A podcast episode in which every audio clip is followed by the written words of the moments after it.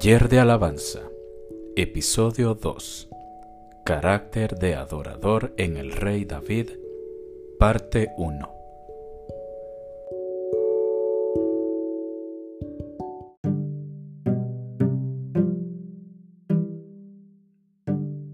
Algo que a mí me encanta de David, tengo que admitirlo, es que sin conocer a Jesús logró describirlo de una manera tan exacta que ni siquiera los discípulos escribieron de la manera como la escribió Jesús, que lo tuvieron a la par.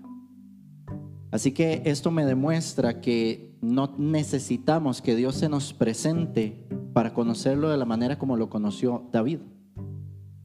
Y creo que el carácter que había en el corazón del rey David es algo digno de imitar. Un corazón de adorador. Estuvimos viendo el primer video que hablaba acerca del apego, esa necesidad que tiene un bebé por su madre. Esa es la que el, salmista David escribía acerca de eso. Él, él venía y decía, este es el apego que yo tengo con Dios. Un corazón de adorador. En primer lugar, quisiéramos destacar la figura de David desde su identidad como un enamorado y apasionado por Dios. Un hombre que desde su sencillez, sus actitudes y su música se deleitaba en una relación estrecha con su Creador. Y vamos a ver algunas características que hacían que David fuese todo un ejemplo, aún en nuestros días. Era un músico inspirador. David cantaba con frecuencia para el rey loco, así le decían. La música era un gran alivio para el anciano, según parece. Cuando David cantaba, todos se detenían en los pasillos del castillo y escuchaban maravillados las canciones que provenían de la cámara real. David fue un gran músico. El profeta Amós hace referencia a su gran habilidad para la música en Amós 6.5. Vamos a leerlo rápidamente. En un ratito voy a estar entregando algunas citas para que ahí por favor nos ayuden. Pero esta primera quiero leerla para ustedes. Amós 6.5. Gorjean al son de la flauta e inventan instrumentos musicales como David. Dice, e incluso este hecho le permitió tocar para el rey Saúl, eso está en 1 Samuel 16, 23. No solo tocaba el arpa, sino que se caracterizó para, por hacer una música con un alto valor artístico que inspiraba las más profundas emociones entre su público, siendo esta expresión artística un reflejo de su comunión e intimidad con Dios. Y yo quiero llevarlo un poco más allá y que usted no solamente se quede esto como desde la parte musical, donde quizás estamos más acostumbrados a ver a David desde el área de la música. Pero uno puede ser, y con esta palabra hay gente que tiene un problema, pero uno puede ser un artista en general, y me refiero a las artes, ¿no? Al teatro, a la danza, a la música en general, un artista conforme al corazón de Dios, ¿verdad? Hay, gente que lo confunde con artista, pero con H, que ya nos tienen hartos, ¿verdad? No, no hay que llegar a ese punto. Hay que ser de la parte del arte, porque simplemente Dios nos entregó un talento que tiene que ver con las artes. Y cuando dice que fue un gran músico, llevémosla a esa área, llevémosla al área donde fue un gran artista. Era una persona preparada, era una persona que le gustaba aprender, creaba, estaba constantemente con esa creatividad que estoy seguro que la heredó de Dios al igual que todos nosotros acá. No solamente veámoslo desde la parte de que tocaba bien, pensemos que era una persona que danzaba bien, porque la Biblia habla de que David se esforzaba por danzar. Y mm, en la época no, no veo extraño, pero la Biblia no lo narra, pero tampoco veo extraño que se, que se hicieran obras de teatro, porque era una manera para entretener al pueblo también, que se contaran historias, se transmitieran historias. Así que creo que vamos a cambiar un poquito. Ajá profeta Ezequiel fue, según los videos que vos nos pones en los estudios de la Biblia, un día se está viendo el profeta Ezequiel y habla de que fue uno de los primeros actores que hubo en la palabra. Ah, sí, cierto. Eso es cierto. Entonces vamos a cambiar de un músico inspirador a un artista inspirador. Y por favor compréndame el término artista, no es no es ese artista como pensamos, ¿verdad? Esa persona que está ahí llena de fama y un montón de cosas. No, no lo pensemos desde esa área, sino una persona por lo cual fluyen dones de arte eh, por esa persona.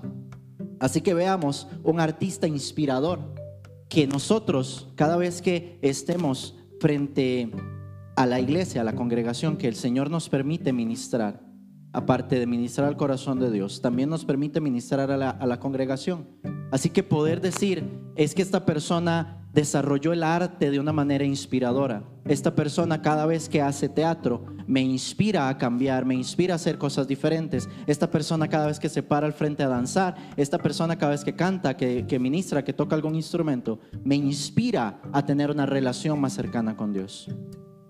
Ese es uno de los puntos del corazón de adorador. Otro punto es que era un hombre agradecido. Son muchos los salmos que estimulan al ejercicio de un corazón agradecido, que alaba a su creador. Por ejemplo, bueno es alabarte, oh Jehová, y cantar salmos a tu nombre, oh Altísimo. Siempre que leo ese salmo tengo una melodía en la mente.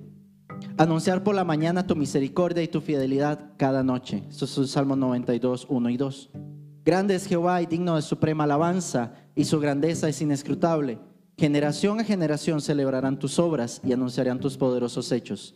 En la hermosura de la gloria de tu magnificencia y en tus hechos maravillosos meditaré. Invocaré a Jehová, quien es digno de ser alabado, y muchos otros. Un corazón agradecido. Dios siempre va a valorar muchísimo un corazón agradecido. No es un corazón de... Y, y tampoco hay que irnos al otro extremo de decir, ya estoy conforme. Es muy distinto. A veces confundimos la palabra agradecido con conformismo. Y son cosas diferentes pero sí hay que ser agradecido con lo que Dios nos ha dado. Amén. Una relación íntima con Dios, esto es muy bueno. Y este eh, lo, lo, veíamos hace un momento en el video. Dios, Dios mío eres tú. De madrugada te buscaré. Mi alma tiene sed de ti. Mi carne te anhela en tierra seca y árida donde no hay aguas para ver tu poder y tu gloria, así como te he mirado en el santuario. En este salmo eh, David muestra un asedio, un anhelo por el Señor, el deseo de tener una relación íntima con Dios. Este profundo vínculo de David con Dios, tal y como nos lo dice el segundo versículo, le permitía una clara sensibilidad en la percepción de cosas espirituales. Y no podemos desligar el hecho de que cuando nosotros estamos desarrollando el don que Dios nos dio en cualquiera de las áreas, no podemos olvidar tener una clara percepción de lo que está sucediendo en el ambiente espiritual. No podemos simplemente desconectarnos, ¿verdad? A veces es muy sencillo. Me estoy tan enfocado en mis acordes o en lo que estoy cantando o en la letra, en la melodía que sigue eh, la obra de teatro, el siguiente paso de danza, etcétera, que yo no puedo perder de vista el enfoque de que hay un ambiente espiritual y yo tengo que estar muy apercibido. Ahora, hay dos cosas muy importantes con esto. La primera es que yo tengo que desarrollar también mi talento musical, teatral, el de danza, etc. Tengo que interiorizarlo tanto, para mí esto es muy importante, yo necesito interiorizar tanto lo que yo estoy haciendo para no tener que dedicar mucho tiempo en pensar lo que estoy haciendo. Yo llego al punto en el que toco las canciones ya en automático. Y posiblemente Jimena le ha pasado también. Yo le digo, ¿cuáles son los acordes de esta? Y Jimena me dice, no sé, pero lo toca. ¿Verdad? O sea, está tan interiorizado que ella tal vez no tiene, ella dice, bueno, yo sé que los acordes son estos y los toca, pero tal vez no los tiene acá tan la mente. A mí me pasa muchísimo eso también, porque ya uno lo interioriza al punto en que ya no tienes que invertir tanto tiempo en pensar en eso y puedes estar atento al ambiente espiritual, a lo que está sucediendo. Y yo quiero invitarles a que en todas las áreas, no solamente en la música, porque es muy importante también, pero en todas las áreas, tener una clara sensibilidad de la percepción de las cosas espirituales es vital. Algo está sucediendo cuando nosotros estamos presente ante la, congregación. Algo sucede. Dios siempre va a empezar a trabajar en las personas. Dios siempre va a empezar a hacer algo. Siempre va a ser un ambiente, va a ser una plataforma en la cual Dios va a actuar. Y no podemos perder esto de vista al final el actor principal, el músico principal, el danzante principal, el que se está llevando la gloria, siempre tiene que ser Dios. Así que nosotros ayudamos a construir algo, pero Dios es el actor principal, Dios es el que actúa. Y no podemos interrumpir o molestar en lo que Dios vaya a hacer, porque yo estoy tratando de recordar qué era lo que seguía sino que, o sea, si Dios algo está trabajando y yo tengo que bajarle a mi instrumento, lo hago, porque al final Dios es el que tiene que actuar. Si estamos haciendo una obra de teatro y algo está pasando y tenemos que detenernos e ir a orar por alguien, hay un ambiente espiritual y Dios está procesando, está haciendo cosas en la gente y no podemos porque esta es la obra de teatro que dure todo el año practicando y yo quiero que salga perfecta y que todo el mundo vea lo carga que soy y olvidarnos de que Dios es el actor principal. Dios es el que está trabajando y Dios es el que está moviendo. Entonces, desde casa yo tengo que practicar lo mío, tanto musical, eh, en todas las áreas, como ya les dije, pero también esta relación íntima con Dios. ¿Por qué? Porque si yo no desarrollo esta relación íntima con Dios, no voy a estar apercibido en lo que está pasando. No me voy a dar cuenta. Voy a estar tan metido en lo natural que no voy a ver que Dios está trabajando en alguien específicamente. Amén. Entonces, estas dos áreas son vitales trabajarlas en casa. A mí me pasa con el paz muchísimo. Eh, él está ahí ministrando, o también cuando yo estaba ministrando y Dios me ha regalado alguna palabra o algo, pero también cuando la gente tiene una palabra. A veces en el corazón usted siente que algo va a suceder y yo tengo que bajarle el volumen a mi instrumento. A veces el paz está ahí simplemente eh, dejándose ministrar por el Señor o algo. Y yo sé que yo tengo que bajar el volumen porque algo está a punto de suceder. Tal vez no tengo la palabra yo porque Dios no me la está dando a mí, se la está dando a alguien más. Pero sé que alguien la tiene. Incluso a veces Dios me permite saber quién la tiene. Y yo puedo bajar el instrumento y yo puedo poner todo en segundo plano para que Dios sea el que está, eh, el, que, el que esté llevándose la gloria. Me acuerdo un ejemplo muy claro con John una vez estábamos, eh, de hecho estábamos en el otro templo, y esa consola, que es todo lo que maneja los volúmenes, estaba arriba. Y yo tenía un micrófono, no recuerdo bien por qué, si estaba haciendo coros o estaba orando o algo pasó. Y yo sabía que John tenía una palabra y me di media vuelta y le subí al micrófono de John. Y 30 segundos después John estaba dando una palabra. Porque eso, eso está pasando en el ambiente, hay que estar apercibidos de lo que está sucediendo. Y eso puede suceder en cualquier plataforma artística. David también era una persona que no tenía miedo al que dirán. David danzaba con toda su fuerza delante de Jehová y estaba David vestido con un efod de lino. Así David y toda la casa de Israel conducían el arca de Jehová con júbilo y sonidos de trompeta.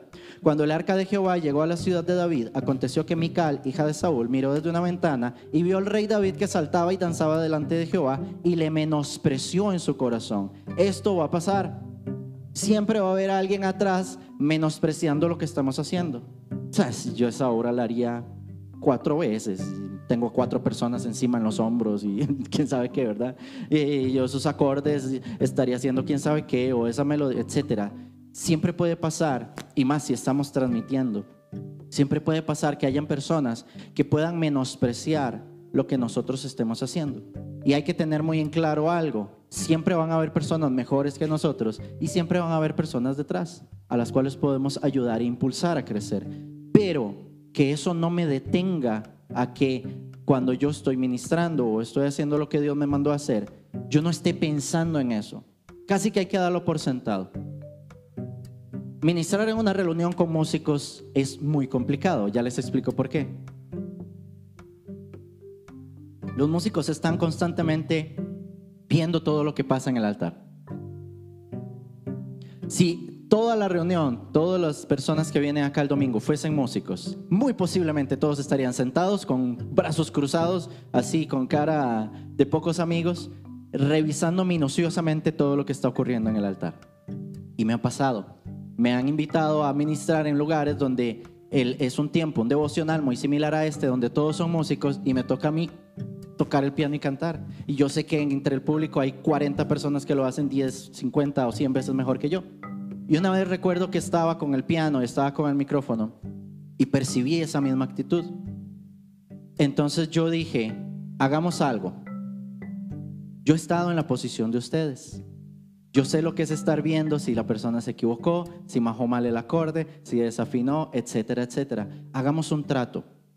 Demos por sentado que ustedes son mejores que yo, olvidémonos de eso y adoremos. Y, la, y, el, y el ambiente cambió porque todas las personas siempre pasa que están viendo a ver en qué momento te equivocas, viendo a ver en qué momento fallas. Entonces, David era una persona que no tenía ese miedo al que dirán. Posiblemente había mejores músicos que él, había mejores danzarinas que él, había personas que lo hacían mejor que él, pero él no estaba preocupado por el que dirán. En este caso, Mical, su esposa, se burló de la expresión de alabanza de David. Tal vez no entendía las formas de su marido o incluso le molestó su relación tan cercana con Dios. Y por esto despreció a David y como consecuencia ella quedó estéril. Vean qué duro esto. Porque poder estar en esa posición en la que usted está juzgando a alguien puede suceder algo complicado. David era un hombre de principios. El principio se define como idea en la que se apoya un razonamiento o una doctrina, idea o norma que orienta la manera de pensar o orar de una persona. David, con un autoconcepto definido sobre su propia personalidad, sabía quién era y sabía lo que quería. Se conocía a sí mismo, conocía a su prójimo y conocía a Dios. La disposición de David como ungido lo llevó a manifestar principios como franqueza, determinación, temeridad y realización.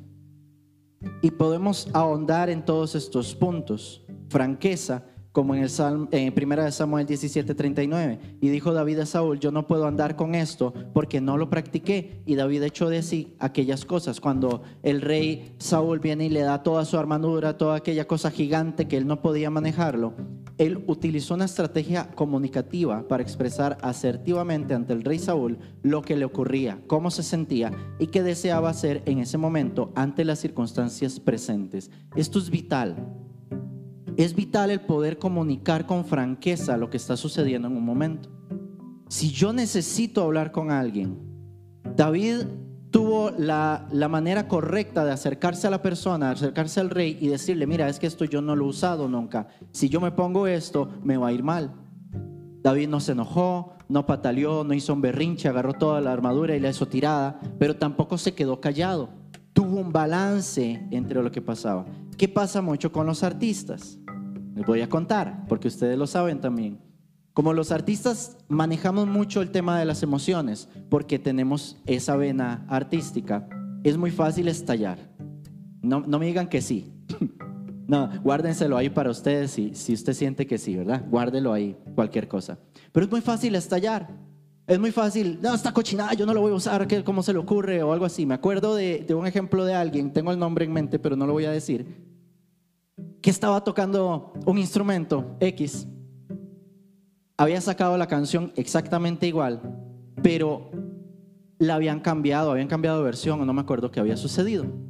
Él llegó y tocó y cuando le corrigieron, le dijeron que no iba así, hizo un berrinche, agarró sus cosas y se fue para la casa y nunca más lo, lo volvió a ver ministrando. Le vi tocar, sobre todo música no, no cristiana pero no lo vi ministrar más. Hizo un berrinche porque no pudo tener la asertividad ni la franqueza que David tuvo. Y eso es vital para nosotros, porque el poder comunicar las cosas que no me agradan es tan importante, porque yo necesito no quedarme con eso. Si algo me está molestando, si algo está pasando en mi corazón, yo necesito acercarme a la persona asertivamente y comentarle, decirle, si yo me lo guardo para mí, eso va a llegar a crecer al punto de explotar. Y somos muy fáciles para explotar, para que eso pase. Pero si yo lo digo de una manera incorrecta, voy a lastimar también. Entonces es muy importante la manera en la que nos comuniquemos. Porque si yo comienzo a tener algo que no me gusta, voy a tener actitudes contra una persona. Y al final la Biblia me enseña que cuando yo voy a dar mi ofrenda, que me fije que yo no esté en enemistad con nadie, porque si no Dios no va a recibir esa ofrenda. No tomemos esto solamente como dinero. Mi ofrenda yo la doy en el altar, en el piano. La ofrenda se puede dar desde una danza, desde una obra de teatro.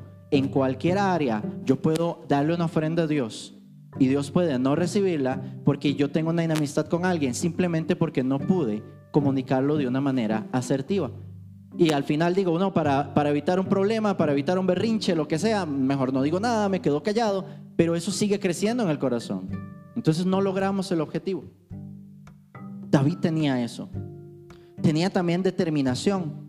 Tomó su callado en su mano, escogió cinco piedras lisas del arroyo, las puso en el saco pastoril, en el zurrón que traía y tomó su onda en su mano y se fue hacia el filisteo. El callado era su instrumento pastoril, símbolo de autoridad. David parte de lo que es conocido para él, o sea, parte de ese punto de lo que es conocido para él, y usa sus recursos y habilidades y destrezas para darle resolución a la situación que aquejaba al pueblo. Saúl muestra tolerancia y confianza ante la actitud firme de David.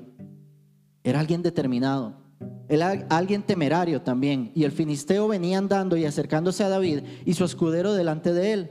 Se define temeridad como atrevimiento imprudente y temerario como demasiado atrevido. El conocimiento que David tenía acerca de Dios y hacia él mismo hacía que su conducta se enfocara hacia la meta que perseguía. David depositaba toda su confianza, valor, decisiones y éxitos a Dios. ¿Ustedes creen que David no sabía que era irracional que un niño peleara contra un gigante? Pero eso no lo detuvo, porque sabía que Dios iba con él. Realización. Y cuando el filisteo miró y vio a David, le tuvo en poco, porque era muchacho, rubio y de hermoso parecer. David, una persona con pensamientos positivos y de aceptación y tolerancia, con un autoconcepto definido y una buena opinión sobre su propia personalidad y sobre sí, hizo que la valoración de Saúl acerca de él no afectara la imagen respecto de sí mismo. Digo pues por la gracia que me es dada a cada cual que esté entre vosotros, que no tenga más alto concepto de sí que el que debe tener, sino que piense de sí con cordura, conforme a la medida de fe que Dios repartió a cada uno. Me acuerdo que estaba hablando con un amigo, músico muy, muy, muy talentoso, muy, muy bueno. Teníamos mucho tiempo de, no vernos y estudiábamos juntos. Entonces nos veíamos en, ese tiempo de las clases eran de martes a viernes, como de las 8 de la mañana hasta el mediodía, 12 y media por ahí. Nos veíamos prácticamente todos los días y practicábamos mucho tiempo, muchas horas. Y esta persona algo me comenzó a decir, no me acuerdo exactamente, entonces yo me volví y le dije, no, es que ya yo no toco lo mismo de antes o, eh, algo, algo respecto a como yo estaba tocando fue el, comentario que yo le hice. Y él se me volvió, siempre tuvimos, en, ese lugar donde estudiamos, siempre tuvimos la característica de, de tirar las cosas como eran. Ese me quedó viendo y me dijo, falsa humildad, así nada más. Yo me detuve y reflexioné, hice, hice fugaz una introspección y dije, estoy siendo estoy teniendo falsa humildad realmente. Y en eso le dije, no, es que ya no estoy practicando las horas que estábamos practicando antes, ya yo no estoy posiblemente tocando las cosas que en ese momento podía tocar, entonces no, no es una falsa humildad. Pero quizás cualquier otra persona hubiera recibido ese comentario, se hubiera molestado, hubiera tenido una mala actitud. Yo en ese momento lo que hice fue, suave, revisemos. Porque la Biblia dice que hay que tener un concepto adecuado de nosotros. Yo no me puedo creer la última Coca-Cola del mundo, pero tampoco me puedo creer un gusano tirado en la tierra. Yo tengo que tener un concepto adecuado de quién soy. Entonces en ese momento yo revisé. Yo no, no me sentí atacado por lo que él dijo. Yo simplemente chequeé y dije, ok, lo estoy siendo. Revisé y dije, bueno, no, es que antes realmente practicaba más. Y entre más uno practique, pues le salen mejor las cosas. Así que dije, no, no estoy, no estoy teniendo una falsa humildad. Pero tener un concepto adecuado de quiénes somos nos permite ver si otra persona necesita ayuda y poderle brindar ayuda. Y nos permite saber que hay otra persona que lo hace mejor que yo y pedirle consejo también. Porque yo sé quién soy. Me ha pasado con el pastor. Una vez me pasó que me dijo, siervo, deme clases de piano. El paz estudió música clásica es de conservatorio, conoce de música una barbaridad. Yo le dije, Paz, que le voy a enseñar? Es que usted a veces hace unos acordecitos ahí que me gustan mucho. Me fui para la casa de él y dije, Paz, ¿cuál canción? ¿Qué es lo que quiere saber? No, en tal canción usted hace tal acorde. Ah, este. Y se queda viendo el piano. Me dice, ah, ese acorde yo lo hacía así, así y así, pero ese no lo conocía. Entonces yo fui a darle clases y aprendí tres formas de hacerlo diferente y él solo una. Pero vean qué, impresionante, porque tal vez otra persona no se te acerca y te dice, deme clases, enséñeme qué es lo que estás haciendo. Amén. Si yo tengo un concepto adecuado de quién soy, no voy a tener problema en esas cosas. Aunque la persona tenga menos tiempo de hacerlo, aunque la persona, eh, póngale la etiqueta que quiera. Si uno tiene el concepto adecuado de uno mismo, usted puede quitar esa etiqueta y no tener ningún problema. Yo sé que si Jimena el día de mañana hace algo que a mí me gusta, yo me voy a acercar y le voy a decir, Jimena, ¿qué hiciste en el piano? Me gustó. No tengo ningún problema. Así que la reto que lo haga. Mi profesor de piano también, Godo, que ya partió a la presencia del Señor. Una vez toqué algo y él se quedó viendo y me dijo, le voy a robar ese acorde. Y, y úselo. Y le expliqué cómo lo hacía. No tuvo problema, lo agarró y lo incorporó en su forma de tocar. Y ahí es donde uno ve y uno dice, esta gente tiene el concepto adecuado saben quiénes son. No se creen la última Coca-Cola, como les dije ahora, pero tampoco están tirados en el piso menospreciándose. Qué importante como artistas tener ese balance.